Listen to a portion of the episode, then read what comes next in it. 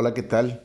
Buen día, aquí estamos con otra reflexión más. Te recuerdo mi nombre, Andrés Rivera. En estos tiempos eh, hemos perdido una clave muy, muy especial para alcanzar metas, para alcanzar sueños, que se llama compromiso. El compromiso y sobre todo especialmente cuando tiene que ver con, con amor, con compasión hay una película que se llama El Padrecito de un actor mexicano que se llama Cantinflas. En esa película interpreta el papel de un sacerdote. Él llega a reemplazar a un pueblo, a otro sacerdote que está a punto de jubilarse. Cuando él llega, nadie lo quiere, pero con el paso del tiempo y dedicación, se dieron cuenta de que hacía cosas buenas para la comunidad.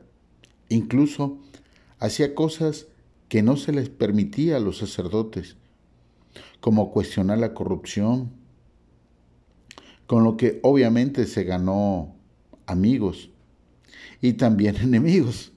Sin embargo, su compromiso era con la gente y era tal que nada lo detuvo nada lo, le impidió que él buscara beneficiar a quienes lo necesitaban.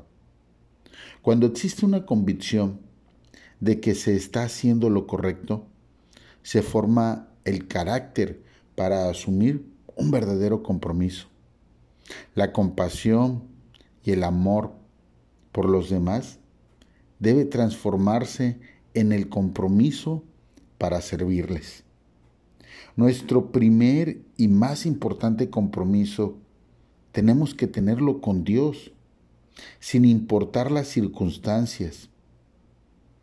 Como lo marca Lucas en el capítulo 9, del versículo 57 al 52.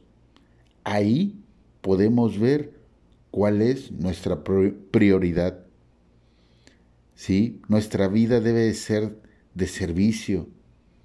Debemos amarlo y trabajar en beneficio de los humanos a través de la palabra.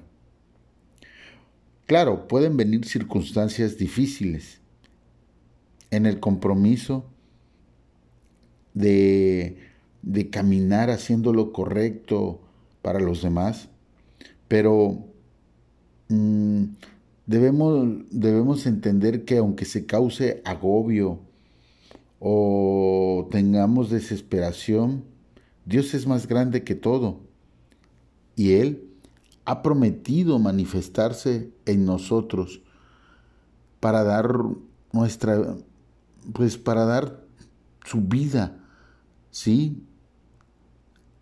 A través de la nuestra. Por lo tanto, podemos sentirnos derribados, pero nunca destruidos.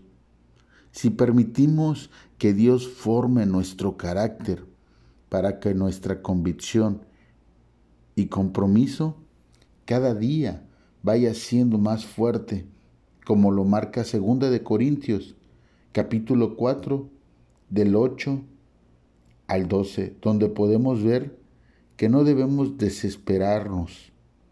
¿Sí? No estamos ni desesperados ni destruidos. Tener compasión por nuestros semejantes, servirles de corazón, implica obviamente obedecer el mandamiento de amarnos los unos a los otros, de entregarnos sin reserva tal como Jesús nos enseñó al morir en la cruz del Calvario por mí y por nuestros pecados. Esto no solo va a provocar una plenitud de vida, sino te puedo asegurar que vas a tener una recompensa que va a llenarte de felicidad y obviamente de un gran compromiso es el gozo el que te debe de llenar, como lo marca Samuel, capítulo 22, a partir del 25 al 27. Recuerda, el compromiso con Jesús te lleva y te enseña a tener un compromiso con la pareja, con el trabajo, ¿sí? Con el amor y servicio a quienes nos rodean. Eso debe de ser un propósito en nuestra vida. No desviemos nuestra mirada, porque en verdad debe ser una meta, una meta para alcanzar no solamente la promesa de Dios en nuestra vida, sino que la alcancen otros y así impactar nuestra sociedad y provocar un cambio positivo a través de las enseñanzas de la palabra que son al final del día para beneficio y para vivir una vida plena y en paz, no solamente en nosotros, sino también con quienes nos rodean. Te recuerdo mi nombre, Andrés Rivera. Estamos en Spotify, YouTube, Instagram y Facebook.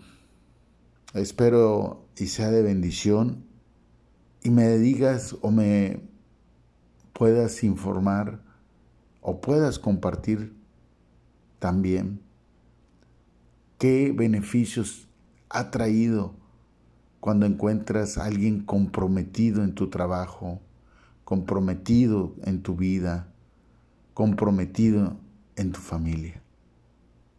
Hasta la próxima. Bye bye.